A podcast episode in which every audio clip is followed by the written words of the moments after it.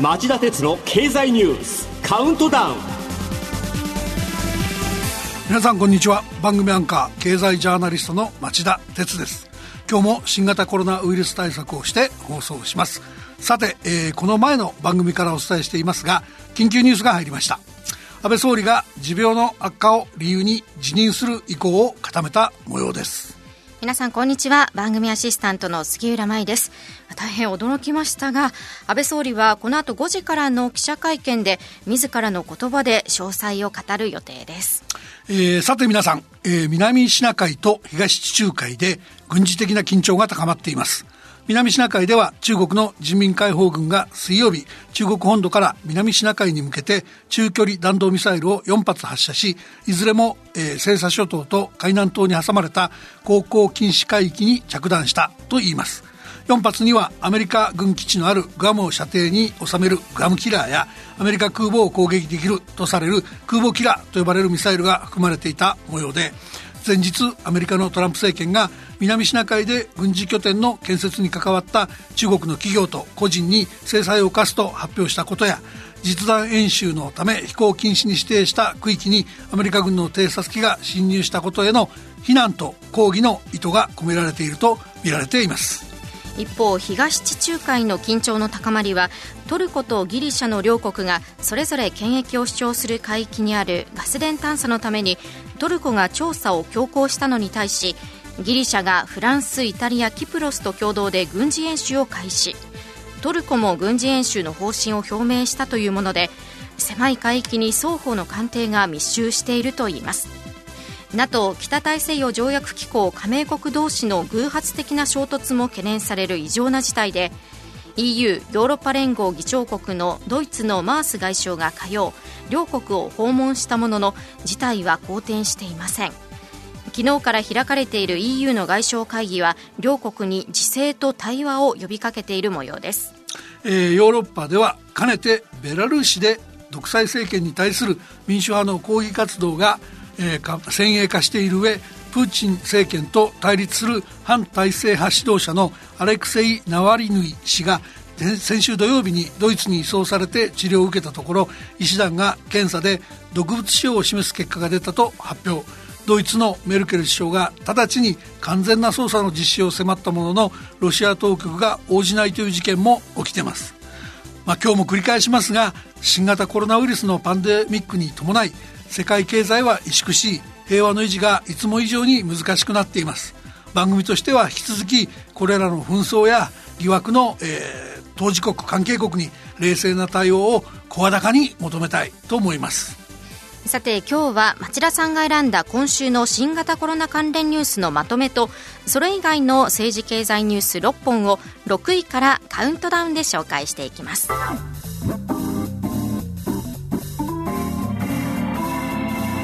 町田鉄の経済ニュースカウントダウンはい、えー、まずコロナ関連ニュースまとめの1本目はこれです。中国とロシアが新型コロナウイルスのワクチンを外交の道具に。中国とロシアは自国が開発した新型コロナウイルスのワクチンを外交に利用する動きを見せています。欧米より実用化が早く安い価格を強調し感染拡大が続く新興国や途上国に新開発のワクチンの活用を促すことでこれらの国々への影響力を強めようとする意図が透けて見える格好となっています。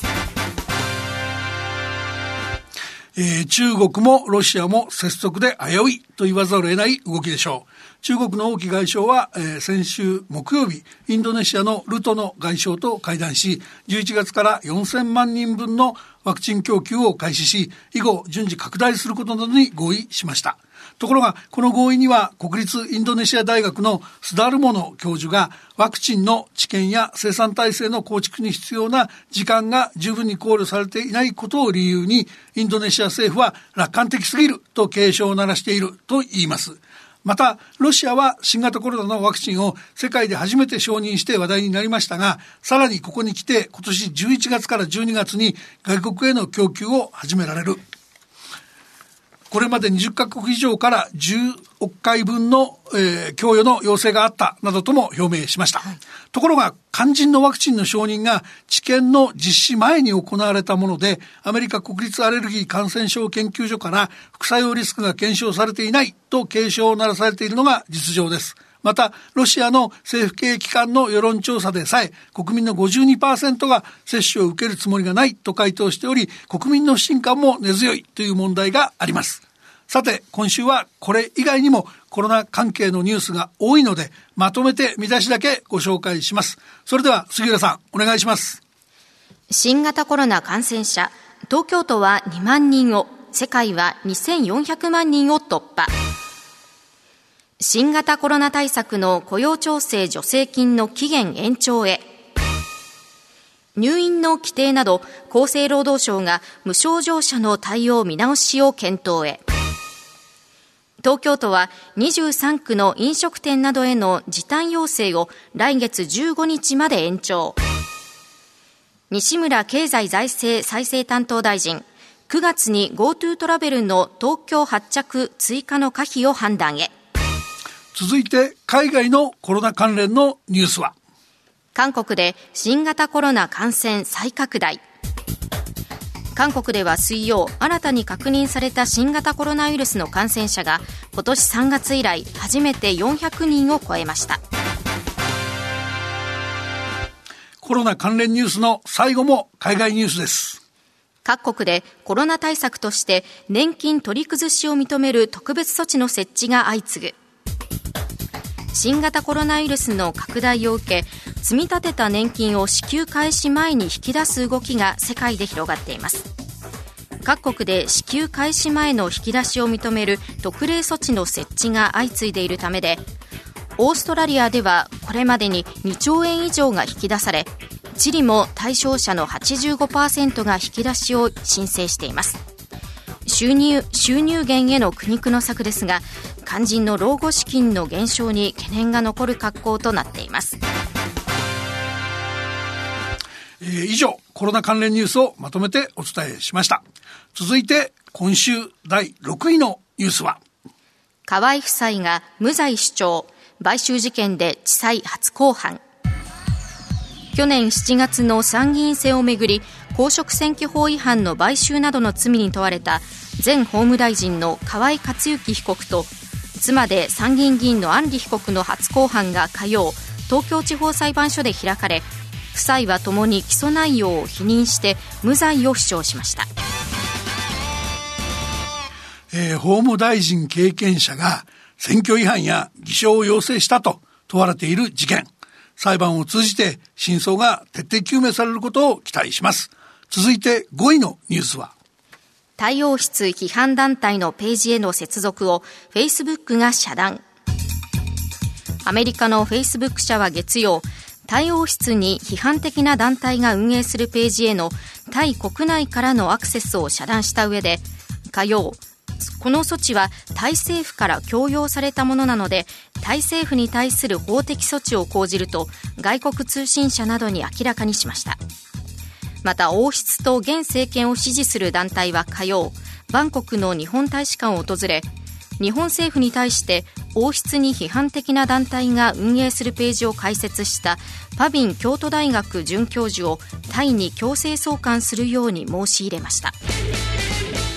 えー、重要なのはフェイスブックが自由な言論の場の閉鎖をタイ政府に強要されたとしている点でしょう。ここでもネット時代の言論のあり方が問われています。それでは第4位のニュースはこれです。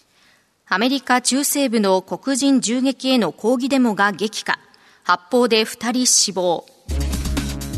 アメリカのウィスコンシン州で黒人男性のジェイコブ・ブレイクさんが車内に入ろうとしたところ警官が背後から7回発砲したことに抗議するデモ参加者の一部が暴徒化。火曜深夜から未明にかけ発砲事件となり2人が射殺され1人が重傷を負う事態にエスカレートしました。またこの事件への抗議のため野球の大リーグやバスケットボールの NBA などの試合ボイコットが相次いでいますアメリカでは5月にミネソタ州で白人警官の暴行による黒人男性の死亡事件が起き、世界中で大きな抗議デモが行われる事態に発展したばかりです。トランプ大統領は人種差別問題には全く触れずに法と秩序という議論に必要以上にこだわっており、今回も水曜日、ウィスコンシン州に州兵などを派遣すると表明しました。この事件は11月に迫ったアメリカの大統領選挙の動向を大きく左右する問題になりそうです。まずは6位から4位までのニュースをお送りしました。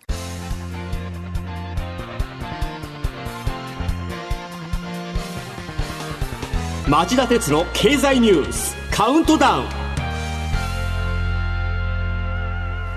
第3位のニュースはこれです日本企業38社でテレワークに必要な暗証番号が流出して不正接続の被害。内閣サイバーセキュリティセンターの調査で判明。ニスク内閣サイバーセキュリティセンターが新聞各紙に明らかにしたところによりますと8月半ばごろ匿名性が高く犯罪情報が集まるダークウェブ上で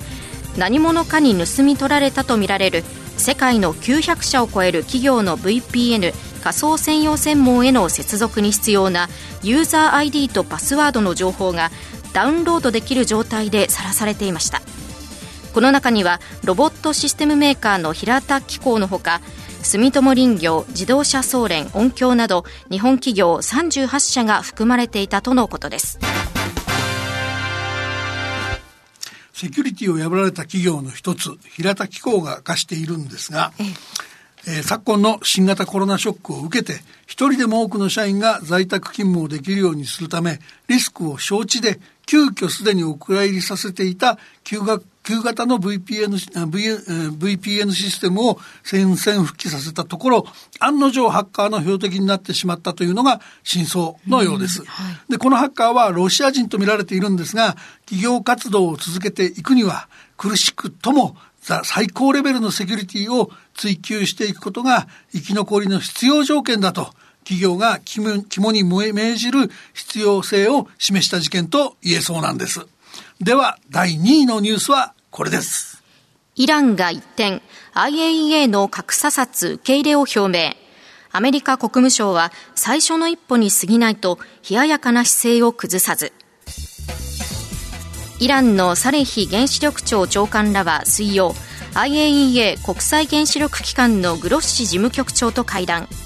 これまで拒否してきた核関連施設2カ所の査察を認めると表明しました問題の施設はイスラエルの指摘で2003年頃に秘密裏に核関連活動を実施。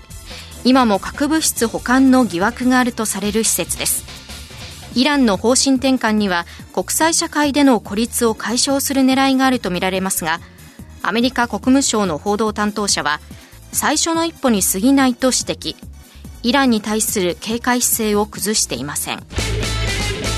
杉田さんこれね、はい7ヶ月以上にわたって IAEA が必要とする情報や施設へのアクセスを拒否してきたあの堅くなな姿勢をイランが変えた点は評価したいですよね。うんアメリカ、イギリス、ドイツ、フランス、中国、ロシアの6カ国は2015年にイランと、えイランの核関連活動の大幅な制限と引き換えにイランへの関連制裁を解除する核合意を交わしました。ところが、アメリカのトランプ政権が2018年にこの合意から一方的に離脱し、え日本も含む各国にアメリカ主導の制裁への協力を迫り、イランとの緊張を高めてきてたんです。で、核軍縮っていうと、どんなレベルでも容易ではありませんが、今回のイランの方針転換を大きな潮目の転換につなげられるか、各国の交渉力に期待して、このニュースを今週第2位の重要ニュースと位置づけました。